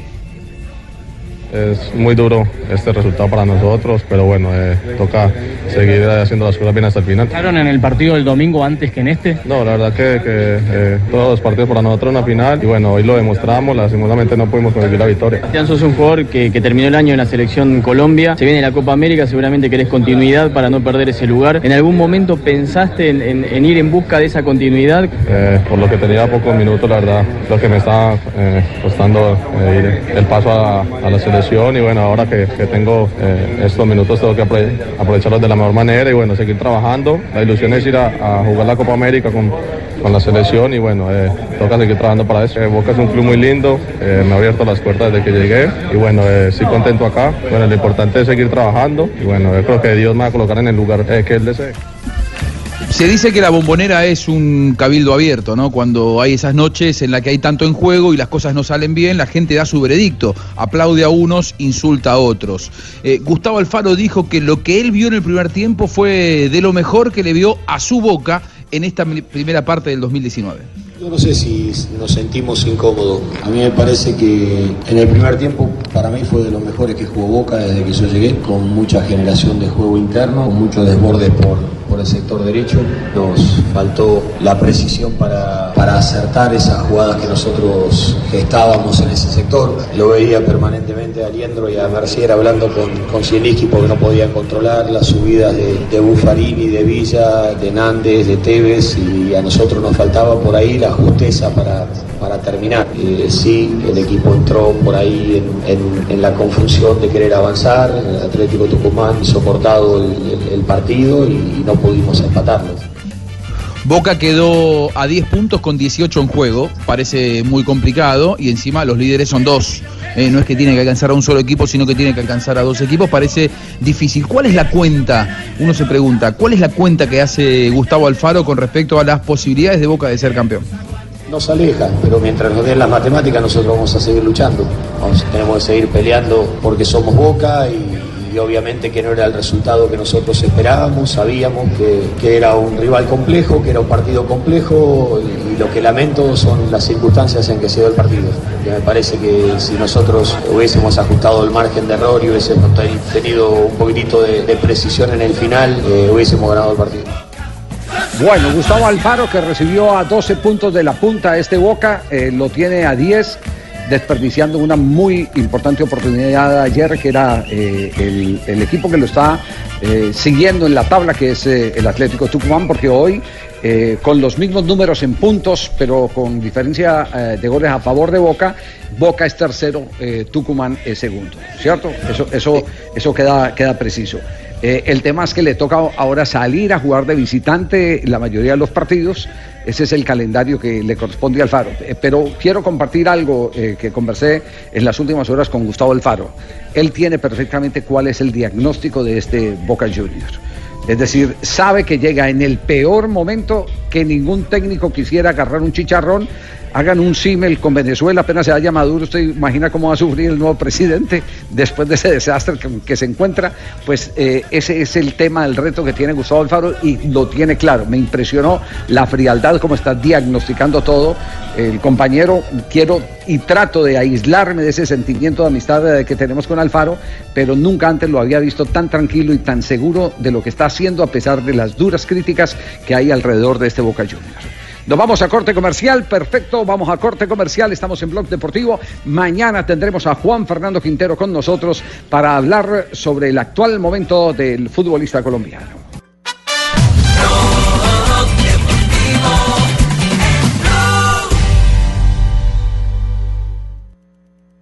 En el pie izquierdo de Mago. Mago va jugando con Farías, otra con Mago. El que intenta en la mitad de la cancha es Cortés, no puede Farías, le quitan bien y acá se viene Poquetino. Atención con Poquetino y el pase profundo. Se viene Dairo Moreno, se metió Moreno y es gol de Talleres. ¡Gol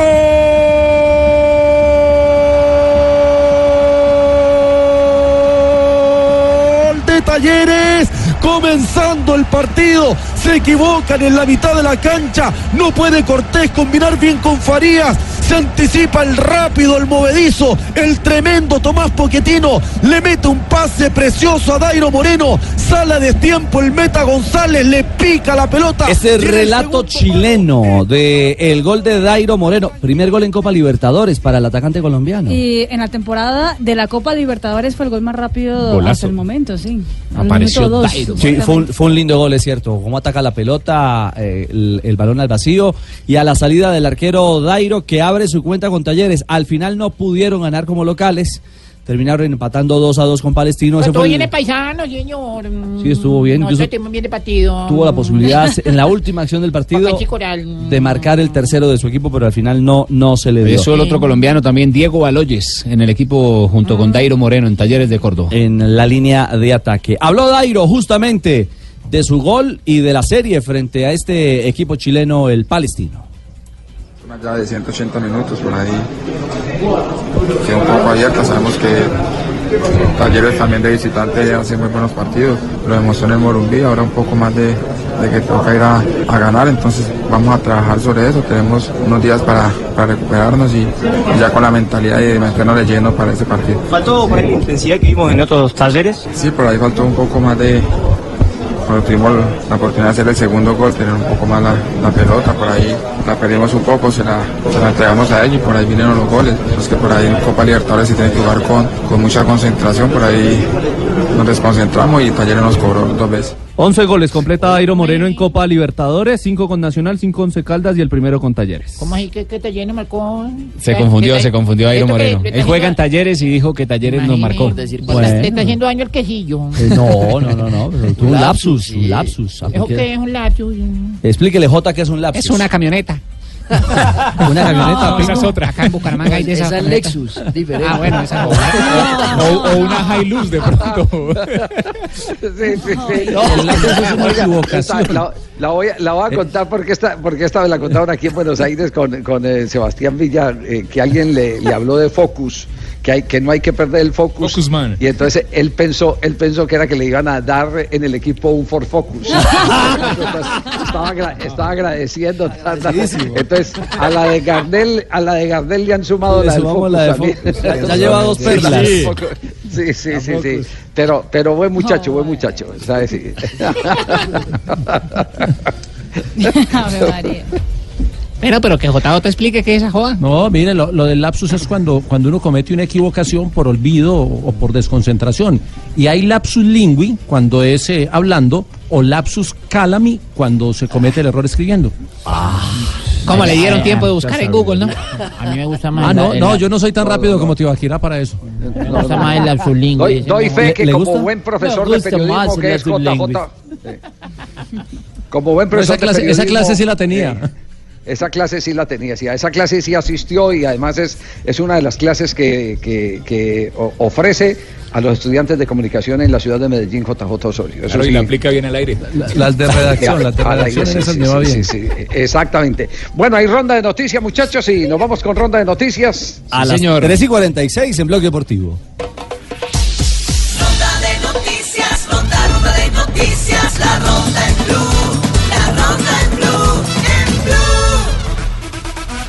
Arrancamos la ronda de noticias con eh, las novedades en el calendario de la Conmebol. Había partidos programados de la Copa Libertadores para el 25 y 31 de marzo, pero que fueron reprogramados justamente para la semana del 1 al 7 de abril. Esto porque caerán justamente en esta jornada de partidos amistosos. Con eso, todas las selecciones del continente podrán contar con sus convocados sin ningún problema de interferir con la Copa Libertadores. Más noticias del fútbol. El consorcio, el consorcio propietario del Manchester City compra un equipo chino, el Sichuan, que se unió a la lista de equipos eh, satélites controlados por el Manchester City, en la que figuran el Girona, el New York City y el Melbourne.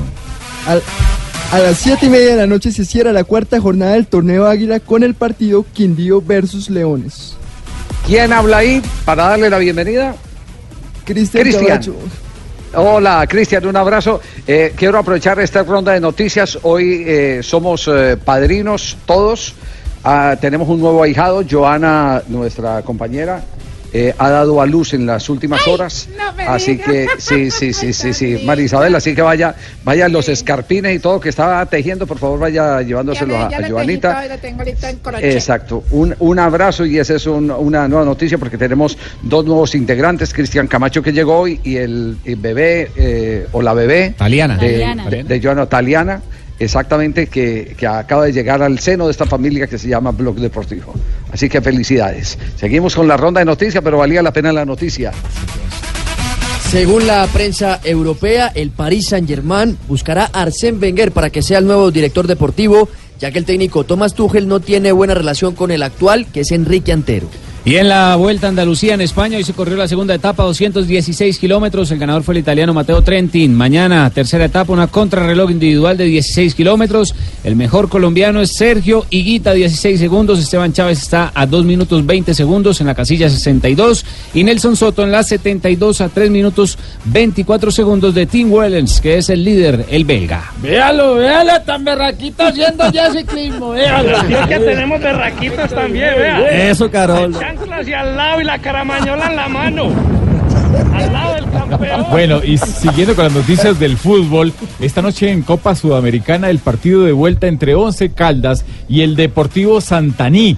Este equipo que es paraguayo, ¿cierto? Sí, paraguayo. paraguayo. Le trae nuevo técnico, además. Sí, la ¿Para serie, qué? la serie va paraguayo. La serie va uno a uno. El árbitro principal es Rafael Klaus, árbitro de Brasil. Novedades en la resolución de sanciones por parte de la División Mayor del Fútbol Profesional Colombiano en investigación el Cúcuta Deportivo por la presunta conducta incorrecta de sus espectadores del partido disputado ante el Atlético Bucaramanga el día domingo, donde se presentaron incidentes, así que está en investigación. Y la segunda, dos fechas para Luis Payares, defensor central de Millonarios, por condu- conducta violenta ante uno de los defensores sí. del eh, Atlético Huila. Y los Juegos Olímpicos de París en el 2024 podrían tener un nuevo deporte. Se trata del breakdance o esta este danza acróbita, acro- acrobática, perdón, que en la ¿Qué? cultura hip hop. ¿Qué? ¿Danza? eh, ¿Cómo que se llama? Se enredó con la ruana su persona. O, bueno, o danza acrobática. Acróbica, no. Acrobática. Acrobática, sí, señor. Obviamente que esta selección debe Esa ser la monté en validada el por chino. Comité Olímpico Internacional en el año 2020, en diciembre del 2020 lo eh, certificará el Comité Olímpico eh, Internacional. El breakdance ya estuvo en los pasados Juegos Olímpicos de la Juventud en Buenos Aires, Argentina. La vez pasada fueron tres representantes de Boyacá a esa joda del breakdance y se ahorcaron tres con la ruana. Hijo de la cosa Oiga, tan jodida. eso no diga. Y Fabio casi, pero con la hamaca. A propósito de Olímpicos, miren la noticia, nueve meses y 17 días después de haberse lesionado en la Copa Mundo de Papendal en Holanda, regresa a las pistas nuestra medallista Mariana Pajón. Estará este fin de semana en el Campeonato Nacional de BMX que se realiza en Paipa y que ha recibido el nombre de Copa Internacional Mariana Pajón precisamente en homenaje a la bicampeona olímpica. En el marco de la vigésima fecha de la Superliga Argentina de Fútbol que comienza a disputarse a partir de mañana, será el debut de Andrés El Topo Rentería por primera vez como titular en San Lorenzo de Almagro. San Lorenzo visita el sábado por la noche a Belgrano de Córdoba en medio de una sequía de goles. Recurren al Topo Rentería para volver a ganar luego de ocho encuentros sin victorias. En las finales de cauchera llevadas a cabo en Villa Pinzón, Cundinamarca, Tuerto Loco se llevó el premio. ¿Quién? Tuerto Loco. Tuerto Loco. Siempre, está, tiene la mira. Sí, señor, al quebrar ocho botellas en ocho intentos. La gente quedó sorprendida al ver la pericia del tuerto. El premio que se hizo acreedor fue de 500 mil pesitos. El ganador no estuvo de acuerdo con el premio y pidió que por favor fueran consecuentes con el deporte y lo estiraran más. Informó para hablar deportivo Lucho, porque el deporte de barrio también hace sudar. Muy bien. Eh, Rafa, antes de ir al último corte comercial de Blog Deportivo, la pregunta nuevamente, porque ya vamos a tener la respuesta con los oyentes de Blog. Cójame el pito. Ay, Rafael Sanabria, cójame el pito. te voy a comer. Bueno, la pregunta del día de hoy que está muy fácil y muy reciente. Según el Código de Disciplina de FIFA, ¿para cuántas fechas de sanción le dan los gestos obscenos de Diego Simeone ayer después de que su equipo lograra marcar un gol y ganar el partido? La primera opción son seis fechas, la segunda cuatro fechas, serán tres, será una, perdón, o serán dos. 1200 votos pueden seguir votando en arroba blog deportivo o ya viene la respuesta, don Javi. No, no, no, no, no. ¿Cómo está, cómo está la encuesta? A ver. Esto está así. eh, un 40% dice que seis fechas, un 28% de la gente que ha votado cuatro fechas, un 17% dice que una fecha y un 15% dice que dos fechas. Hasta el momento 1.200 votos en arroba blog deportivo.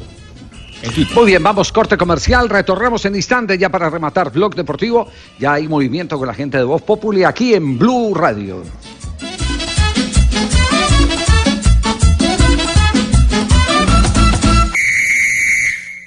Blog Deportivo en Blue. 356, movida en las redes. Mari, ¿qué pasa a esta hora en las redes?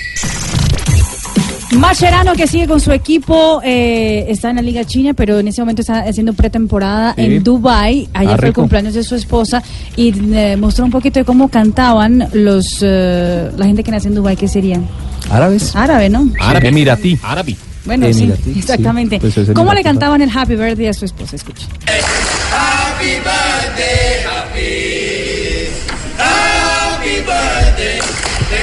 Thank you for celebrating your birthday with us. Happy. Happy birthday. Chévere, sí. Sí, bien, tienen su swing. Sí, sí, sí, total. Otra que es de noticia en las redes sociales, Wanda Nara, la esposa de Mauro Icardi. Eh, eso porque el hijo mayor de Wanda, Mau, cumplió años y le regalaron un perrito. Ahora la pregunta es, ¿cómo le van a poner? ¿Y quién no ama a Mao? Imagínate. Hola, hola, bebé. Sí, se va a llamar. Se va a llamar. Se va a llamar. ¿Cómo se puede llamar? Llamaron números. ¿Cómo? No entendí cómo podría ser ¿No? No, no, no, no Que le ponga Maxi López al perro. No, no, no. qué maldad. O cinco. Maxi, Maxi, Maxi, no, no, así no sean así, por favor. Son capaces de hacerlo. Y mire lo que pasó en el camerino hoy del ah, Atalanta. Eh, todo por culpa de unos álbumes de, Pan- de Panini Sí. que hacen de la liga italiana. Para Aparentemente uno de los jugadores estaba diciendo que su álbum fue robado y eso causó un revuelo en todo el camerino. Y, y mientras eso, Papu Gómez estaba grabando toda la confusión. Él y Dubán Zapata muertos de la risa con la pelea de todos. Se qualcosa in casa con un mio amico e arriva e me lo ruba. No, ma che cosa? Se lasci la sua aperta è giusto che te la rubare. Non è uguale il paragone. Non lascia la casa mia aperta. Qua dentro io mi fido. Todos diciendo dónde estaba el álbum. Agarró por álbum en el camerino. Exactamente, ¿qué, qué pasó? Y la otra que también noticia en las redes sociales, eso es algo bien tierno, es Harper Beckham, la hija menor de los Beckham. Eh, eso porque ella fue la encargada de leer el, el mensaje que había, que pasó Fabito, el mensaje que había en el- la torta de su hermano Cruz, que está cumpliendo 14 años el día de hoy. Happy 40th birthday, Cruz. We love you. Daddy, Mummy, Brooks and Remy and Harper. Ay, tan bonita. Harper Beckham. Sí. Lo que pasa en las redes. Mil gracias, Mari. 358. Llegué yo.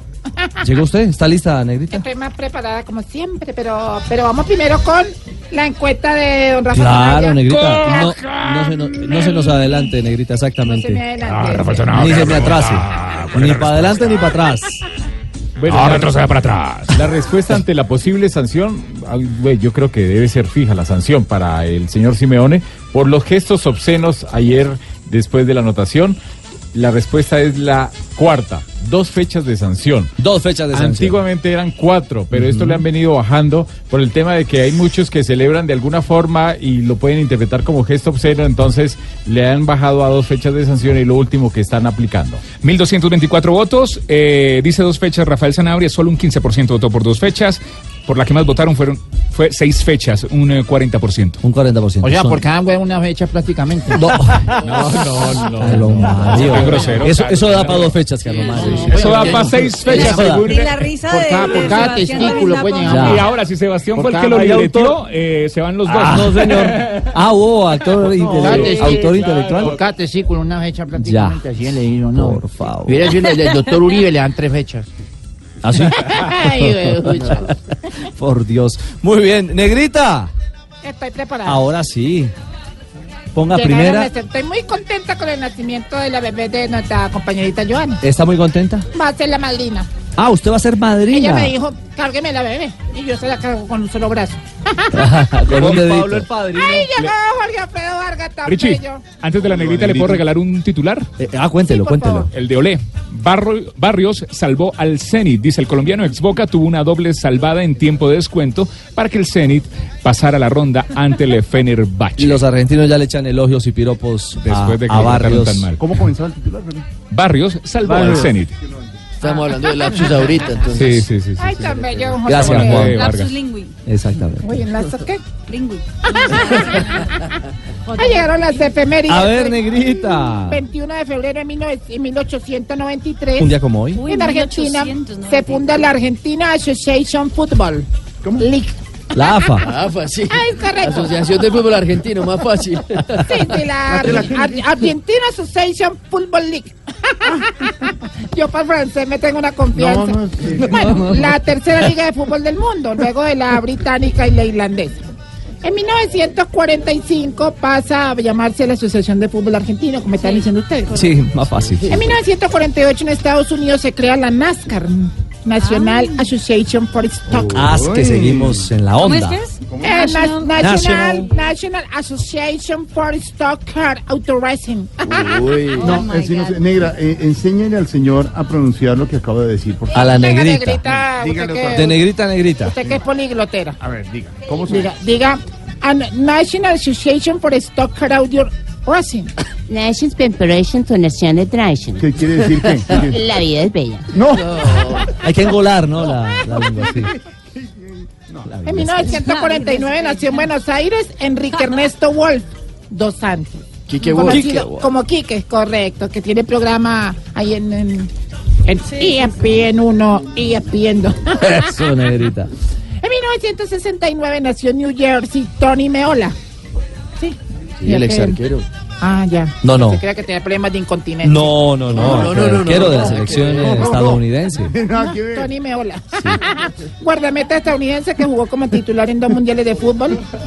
En 1977 nació en Medellín el delantero antioqueño León Darío Muñoz, quien fue campeón del fútbol colombiano en Sí. dos ocasiones con Atlético Nacional. Que fue a jugar al fútbol brasileño en Palmeiras, tuvo un Es gran correcto, suceso. es correcto. Ujú. En un día como hoy falleció un cardiólogo. ¿Cómo?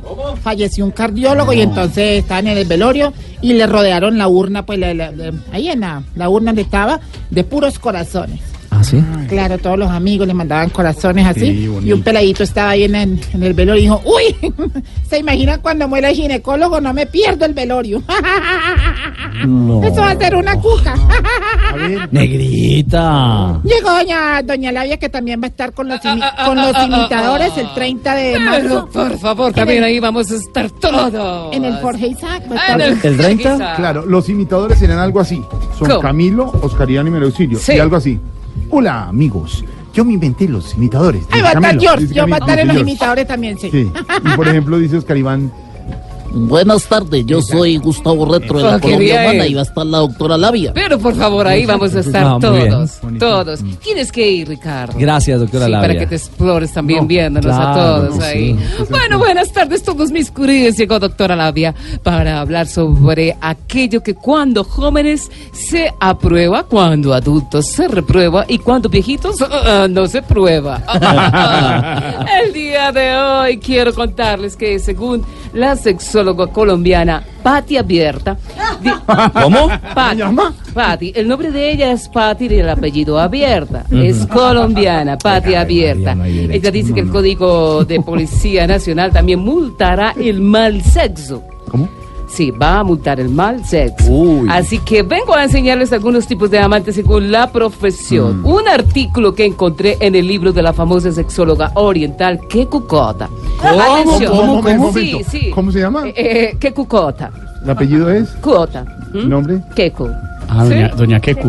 Doña ¿Tú la Keku Cota. ¿Tú la conoces? nombre muy, muy popular allá, Keku. Sí, cierto que sí, Marina. Marina la conoce. ¿Tú la conoces? Sí, la- no, es Yo he visto. ¿Ha visto? No. ¿Quién ha visto acá? ¿Quién ha visto la cucota? Dicen que has puesto unas redes sobre Ah, esa señora. Sí, sí, sí. Le han visto la cucota. Bueno, listo. no, la doctora, la doctora. La doctora, claro. No, no, la Sí. doctora. Un minuto, a ver. No, yo conozco a la hermana, qué coquita. ¿no? Marina, por favor. Marina, échese agua. Marina. Lo único que quedaba. Decente en este espacio. La Junior, la Junior. ¿Quién Oh, fue? Estuvo muy Ah, bueno. eh, hasta, ta- hasta Tarcisio. Ah, no. ¿Dónde hemos llegado, por favor? Está muy bueno. Ah, A ver, no, no, a ver, doctora. Venga, ayúdele al coro, Bueno, para disimular. bueno, voy con posición número uno. En esta posición tenemos al amante tipo mariachi Llegan, tocan y se van. Voy con posición número 2. Eso, Marina, rime la boca ahí. Bueno, en esta posición tenemos también al amante mecánico. Es el mejor tocando la herramienta. Ah, ah, ah. Y tocando y va, qué rico. Bueno, posición número 3 sexta posición tenemos al amante tipo bucetero. No deja entrar a nadie por la de atrás. Oh. Con posición número cuatro. Ay, qué rico en cuatro. No, Es la que más me gusta. a ver, sí, sí, no, pero no, ¿Y qué más dice doctora Labia? Ya, Esperanza. Bueno, voy con posición número cuatro. Y por último tenemos al amante tipo odontólogo. Acuesta a la paciente, le abre la boca y le hace con el aparato. Bueno, eso fue todo por hoy. Eh, recuerden explorarse escuchando Voz Populi, imitando a Jorge Alfredo, imitando a Mario Auxilio. A mí no me pueden imitar. Claro que sí, usted también se puede imitar. Y Amparo también, No, como es, es como difícil imitar. Yo creo que es Pero por supuesto que yo también la puedo imitar. Y que imiten a Amparito. Bueno, eh, eh, ¿cómo habla María Auxilio? A ver, ¿cómo hablo yo? Eh, ¿cómo, ¿Cómo habla María Auxilio? A ver, ¿cómo habla? Eh, a ver, imíteme, A ver, Flavia, a ver, ¿cómo es? Eh, a ver, imíteme, Flavia, ¿cómo es? No, no puedo. puede. No ¿Qué puedo. diálogo? No, no puedo, no puedo. Y como Amparo, Sí. eh, Ay, mi amor, me dice, mi amor, qué dicha mi vida. Me dice, mira, mira, mira. ¡No! Uy, pero se le vio todo. Mira, ahí. eh, tengo los pantalones rotos, qué bobo. Tan bobo. Tan Gracias, bobo, doctora. bueno. Gracias, doctora Labia. Bueno, bueno, es Blog Deportivo